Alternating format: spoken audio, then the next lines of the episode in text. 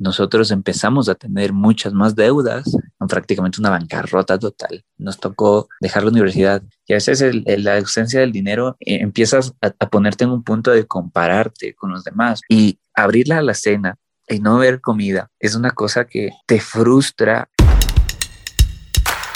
Bramo Moreta es un hombre de barro cuyo sueño prosiguió a pesar de vivir tiempos de crisis. El hombre fue formado para la creatividad, para construir y elevar la vida de los que están a su alrededor.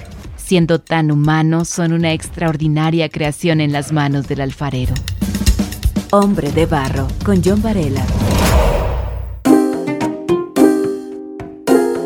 No hace mucho tiempo, ni muy lejos de aquí, un donadie llamado Ordinario vivía en tierra familiar. Ordinario pensaba que estaba contento, hasta el día en que Ordinario notó un pequeño, fastidioso e incómodo sentimiento de que algo grande faltaba en su vida. Una mañana, Ordinario se despertó con estas palabras retumbando en su mente. Lo que te estás perdiendo, tú ya lo tienes. Ordinario descubrió que en un rinconcito de su corazón yacía un gran sueño. El dador de los sueños le dijo que él, un don nadie, estaba hecho para ser alguien. Este breve fragmento se encuentra en el libro El dador de sueños, escrito por Bruce Wilkinson. Esta parábola contemporánea nos enseña cómo salir adelante por encima de lo ordinario. Además, a conquistar nuestros sueños y vencer aquellos obstáculos que nos impiden vivir nuestro gran sueño. Y pensando en todo esto de los sueños, los obstáculos, las crisis, tengo a un buen amigo, Bramo Moreta, quien nos contará su historia. Hombre de Barro, con John Varela. Bramo, bienvenido, qué gusto poder saludarte en esta hora. Gracias por acompañarme también aquí en este podcast. John, querido, qué gusto es estar aquí siempre. Aparte de la amistad, aparte del gran cariño que, y afecto que tengo a ti, a tu familia, es, es muy, muy, muy lindo, muy reconfortante poder conversar contigo en este día. Así que espero que, que podamos aportar algo. Cuánto me alegro, Bramo. Y el día de hoy eh, yo quiero conversar contigo sobre aquellos sueños a pesar de las crisis. Y Bramo, en el tiempo que te conozco, he visto cómo tu historia como que se ha ido tejiendo como esas alfombras finas y obviamente ha, habido circunstancias dentro de tu hogar, en tu vida antes de casarte, donde había una cierta normalidad en la vida de tus padres, la tuya como estudiante universitario, en la que tú seguías ese curso, ¿no? Es decir, ese cauce normal. Sin embargo, algo sucede que mueve esa estabilidad. ¿Puedes contarnos qué ocurre en esos años de estudiante universitario? Bueno, pues en, esa época en la que estás como que con expectativa también, ¿no? De qué va a pasar en tu futuro. Sientes, creo que hay una, hay una época en la que eh, no te das cuenta de que el futuro o la vida es realmente frágil y en cualquier momento cualquier decisión puede cambiar el curso o inclusive tal vez no por decisiones tuyas, sino que empiezan a llegar etapas, momentos que son necesarios para que tú puedas visualizar en una nueva dimensión tu vida. Y creo que eso fue lo que sucedió cuando yo estaba estudiando. Mi familia es una familia de, de clase media típica del Ecuador.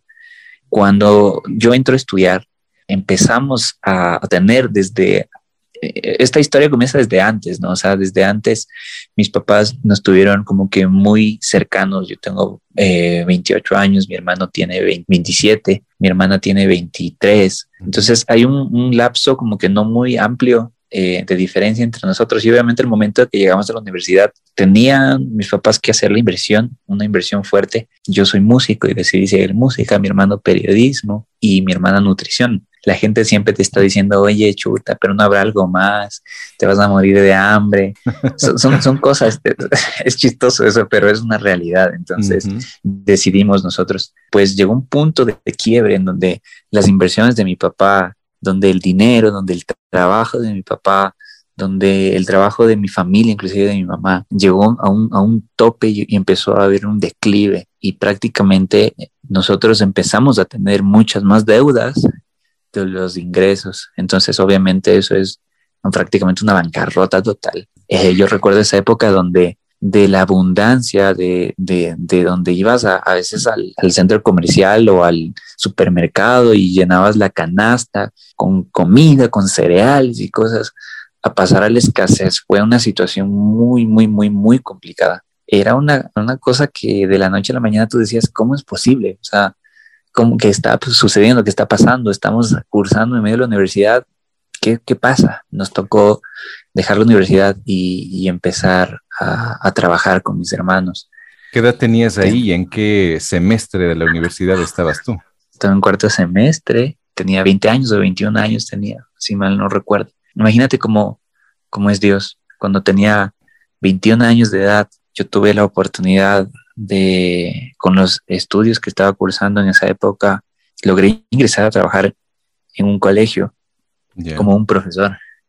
Igual era frustrante para mí el hecho de tal vez no poder seguir estudiando, tal vez no poder seguir compartiendo, creciendo eh, con mis compañeros normalmente. Fue una situación que tal vez muchas de las personas que están escuchando esto les ha tocado vivir. Bramo, tienes 23 años, estás a mitad de carrera, tus padres, me imagino, los sientan a ustedes tres, eh, los tres hijos, y les cuentan la situación que está y obviamente tienen que interrumpir eh, los estudios. Tú te empiezas a dedicar a trabajar, pero ¿qué empieza a ocurrir también con el tema financiero dentro de casa? Fue súper complicado. El dinero y en esa época en específico empezó a como tú mencionaste, ¿no? Hace ratico, tejía o, eh, o, he venido tejiendo mi vida. Yo creo que a veces vas tejiendo en tu vida como alfombras que cubren cosas que tal vez no están bien dentro de la casa, dentro de la familia. Y a veces la ausencia del dinero empieza a generar conflictos, roces internos entre papá, mamá, entre, entre nosotros. Eh, empiezas a, ponerte en un punto de compararte con los demás. En esa época yo sí veía a mis compañeros eh, o a o amigos míos que, bueno, ya se graduaban o otros adquirían eh, productos o adquirían instrumentos, que es algo súper apetecible. Yo te cuento que hasta mis 28 años del día de hoy, yo no tengo mi instrumento como tal. Ha sido una situación muy complicada para mí, pero que no me ha impedido poder eh, progresar en este mundo de la música. Uh -huh. Sí fue un tiempo muy oscuro para la familia, fue un, un, tiempo de muchas peleas, fue un tiempo de muchas discusiones, de, de, darnos cuenta de inclusive cosas que tal vez estaban mal desde antes, inclusive desde, te estoy hablando desde que mis papás tuvieron en su mente eh, formar una familia.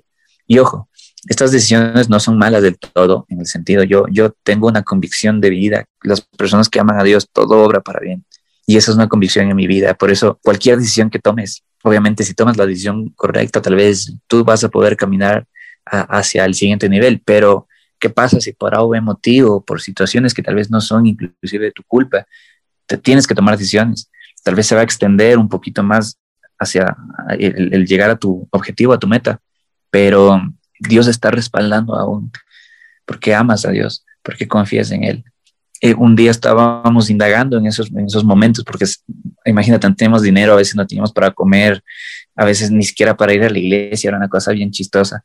Eh, vivíamos como a 10 minutos, a 5 minutos de la iglesia en auto, pero a unos 20 minutos de la iglesia a pie y nos íbamos a pie a veces para ahorrar, a veces no llegábamos a las reuniones, o sea, era una cosa muy que te pones a pensar, a veces era arroz con arroz, arroz con huevo, huevo con huevo, arroz, arroz, arroz con plátano, arroz con con jugo, con té, con lo que sea. Y en, nunca faltaba la comida, nunca faltaba... Hombre de Barro lo puedes escuchar en www.radiohcjb.org y por Spotify. Las personas eh, necesitamos convicciones firmes, sin duda alguna, para encarar y también para atravesar aquellos momentos cruciales e incluso caminar con las consecuencias de nuestras decisiones. Y Bramo, una de tus convicciones es saber firmemente quién es Dios, algo que muchos jóvenes a tu edad no lo consideran. Ahora bien, Bramo, alguien podría decir que las convicciones están correctas, están bien, pero no te llenan el estómago ¿De qué manera experimentaron ustedes la provisión de Dios en medio de esta crisis financiera o bancarrota que vivieron en casa?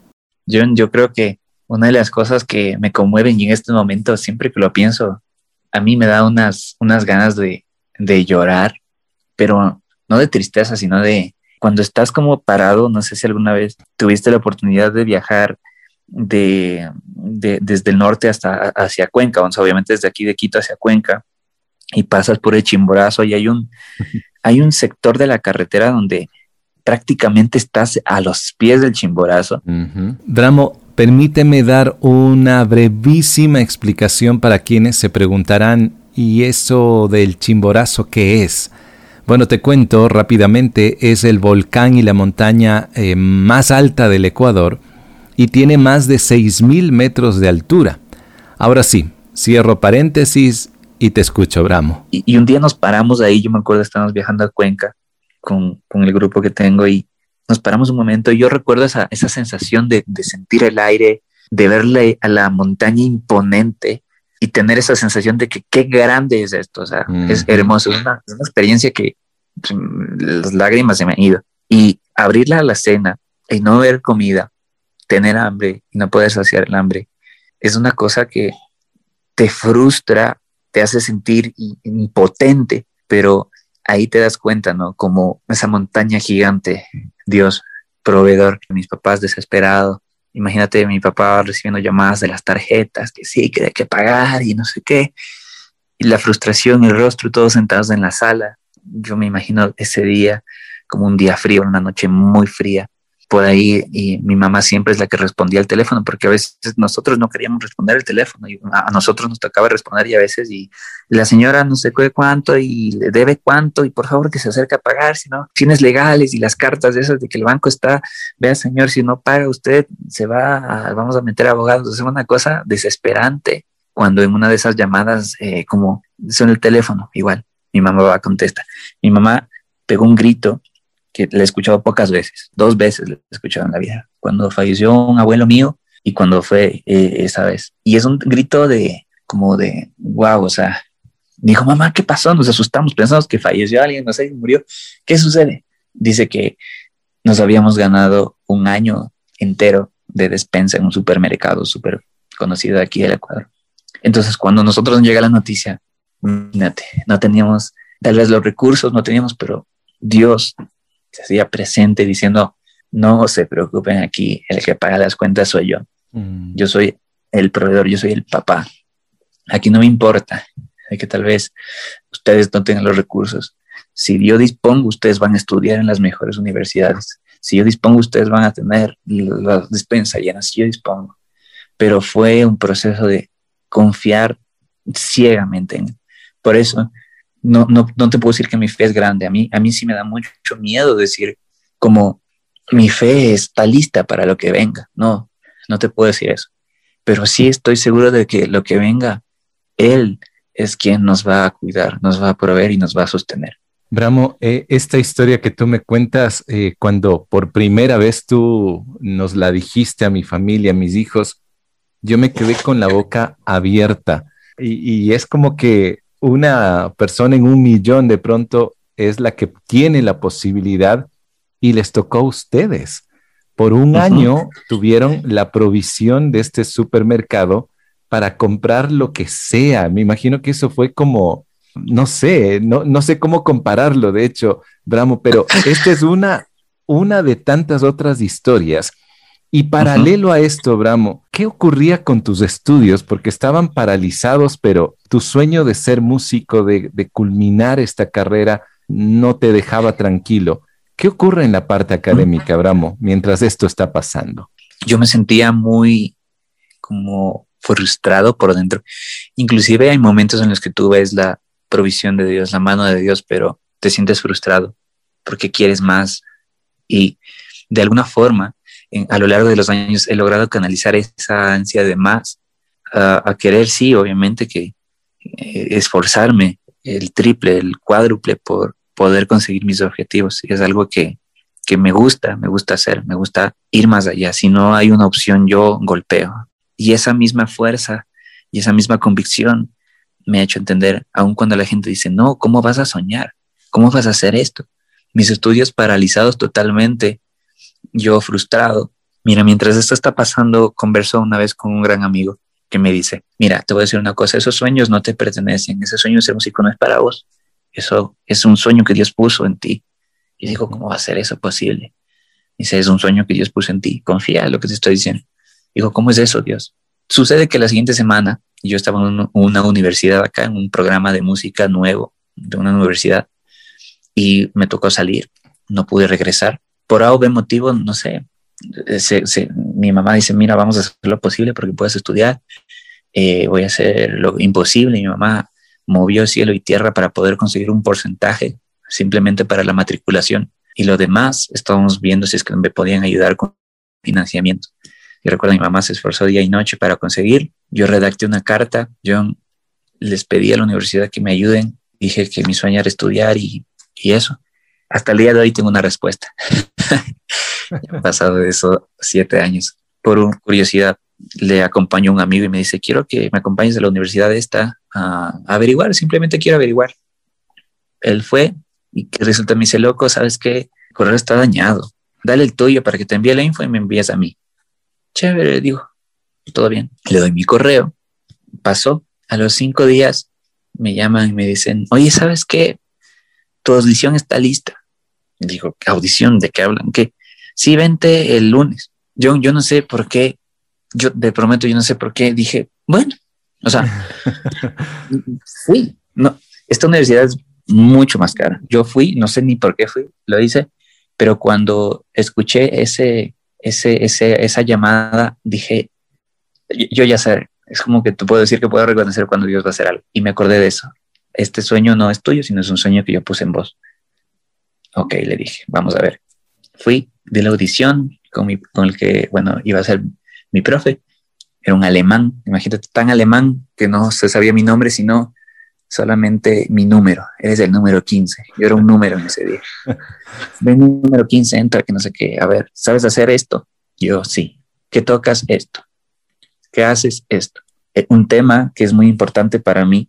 La toqué y él me dijo como que chévere, qué chévere, sí, está interesante. Eh, dale, eh, te voy a calificar. ¿Cuánto tienes? Te voy a poner un 4.9. Aplicas para una beca tranquilamente. Wow. Y yo le digo, ¿qué? O sea, yo no sabía de qué era la audición. Yo fui solo por ir, o sea, solo por tocar, por ver, por confiar.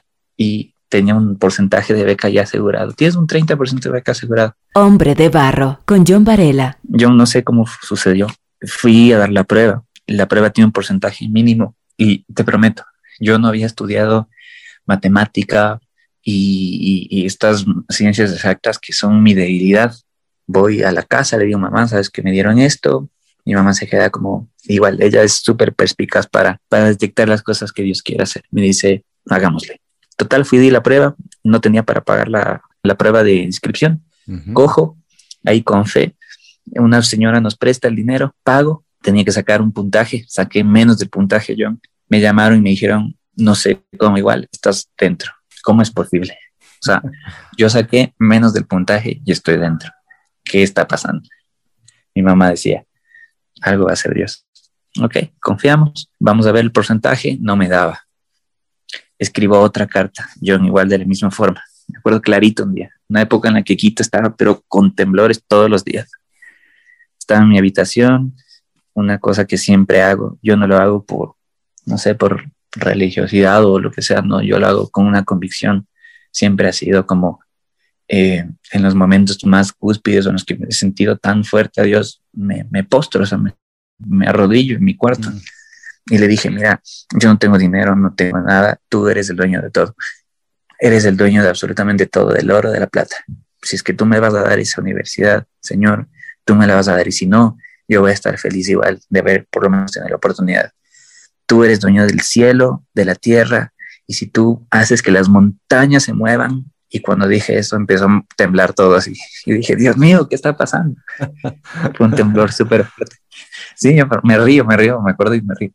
Total, fue a la siguiente semana, entregué la carpeta, me dicen, ¿sabes qué? Em, vamos a, a, evaluar, ya te pasaste el tiempo, pero yo, yo voy entrando a la universidad, voy a la oficina de la persona que yo tenía que hablar, para que por favor habla un, cupo más del extraordinario, sino un, un cupo triple, cuádruple extraordinario para que yo pueda acceder a la universidad. O sea, ya estaba fuera, ya, ya, ya habían comenzado clases inclusive. Claro. Entro a la oficina y no le veo, como en las películas, tal cual fue. No le veo a la señora, sino que la silla estaba dada la vuelta mirando hacia la ventana. Yo entro, le digo buenas tardes, se da la vuelta y le veo a un amigo de toda la vida. Le digo, ¿cómo estás, Santi? ¿Qué haces aquí? ¿Todo bien? Sí, loco, que no sé qué, que no sé cuánto. Eh, ¿Sabes qué? Nada, ¿cómo, así estás aquí en la universidad? Digo, mira, sabes que yo vengo a, hablar con la persona. Me dice, Betty Navarro, no molestes. Me dice, es mi mamá, loco. ¿Yo qué? ¿Cómo que es tu mamá? sí, sí, loco, ven, ven acá me llevó donde la mamá, la mamá estaba con todo el comité de, becas de la universidad y, le llaman y dice, ven, mamá, mire que no sé qué, ¿qué pasa? ¿Qué pasa? Dice, mira, él es mi amigo Brian, que te conté, el que siempre hablaba de Diosito, no sé qué, dile, dile algo, dile, dile amén. Yo digo, amén. Ah, jaja, se me de la risa.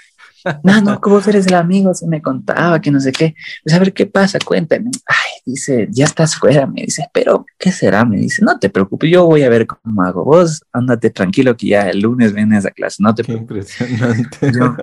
Yo, salí de esa universidad, o sea, de verdad salí, me cogí el bus, me regresé a la casa llorando, mm. llorando. Y eso no termina ahí, yo entré a la universidad, pagamos el primer semestre como pudimos. Fue una cosa que, claro, otra vez ya está el semestre, estoy en la universidad brillando, empiezas a ver a la izquierda la gente, todo el mundo con, con sus laptops nuevas, yo por ahí con una computadora, con un teclado que tenía que administrarle ahí con cuidado porque el teclado era de otra, o sea, una cosa loca.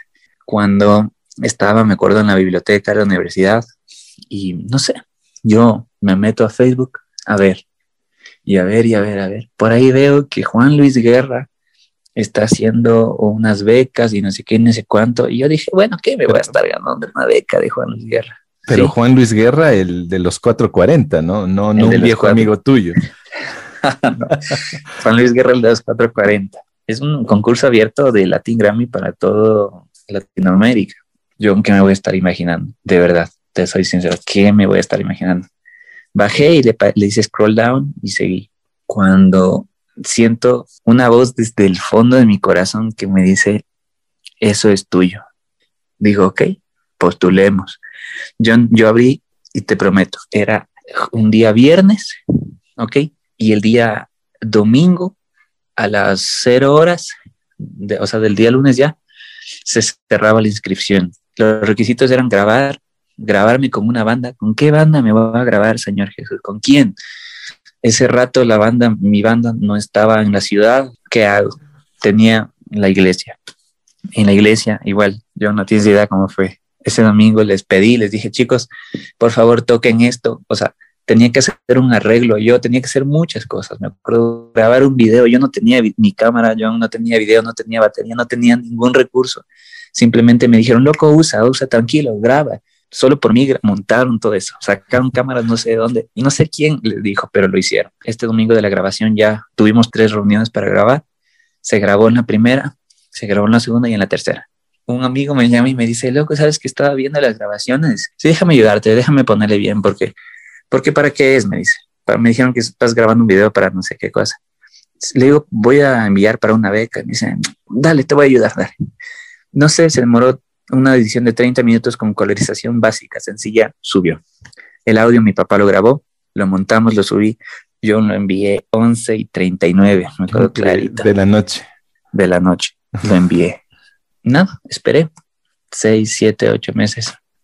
Me escribió una de la, de la gente de Latin Grammy y me dijo, hola, eh, hemos visto tu video, no sé qué pasa, de alguna forma le has tocado el corazón a, las personas del jurado y obviamente a Juan Luis. Queremos conocer un poco tu historia. Les conté la misma historia, copy-paste lo que te estoy contando. Los dos meses ya faltaba, faltaba, estábamos en verano, faltaban dos meses. Yo dije, bueno, tenemos dos meses para esperar. Pasaron los dos meses, no supe nada, seguí con mi vida, pero igual confiando en Dios. Pasaron ya dos semanas, ya estaban el siguiente semestre, lo tuvimos que pagar igual como sea.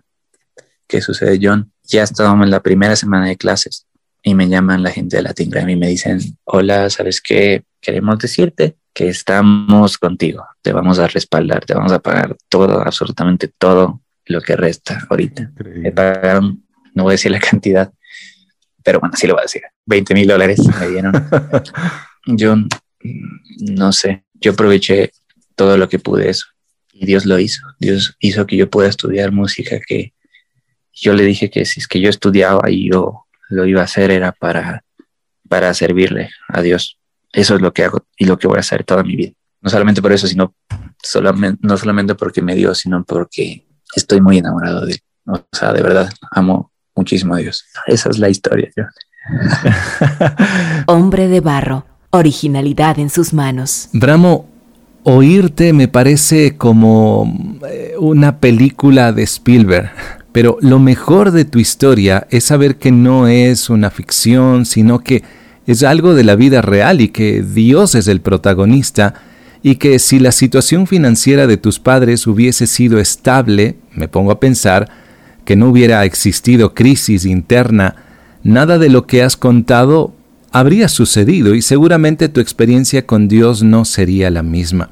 Ahora bien, Bramo, como seres humanos, tenemos esa grata posibilidad de soñar y hacer planes, pero cuando se presenta lo inesperado, podemos pensar que tal sueño ya no se llegará a cumplir. ¿Qué decir a ese joven que está en ese punto de quiebre y que por las circunstancias a lo mejor él está pensando que tal sueño ya no es para él? No pierdan nunca la capacidad de asombro de lo que Dios puede hacer en sus vidas.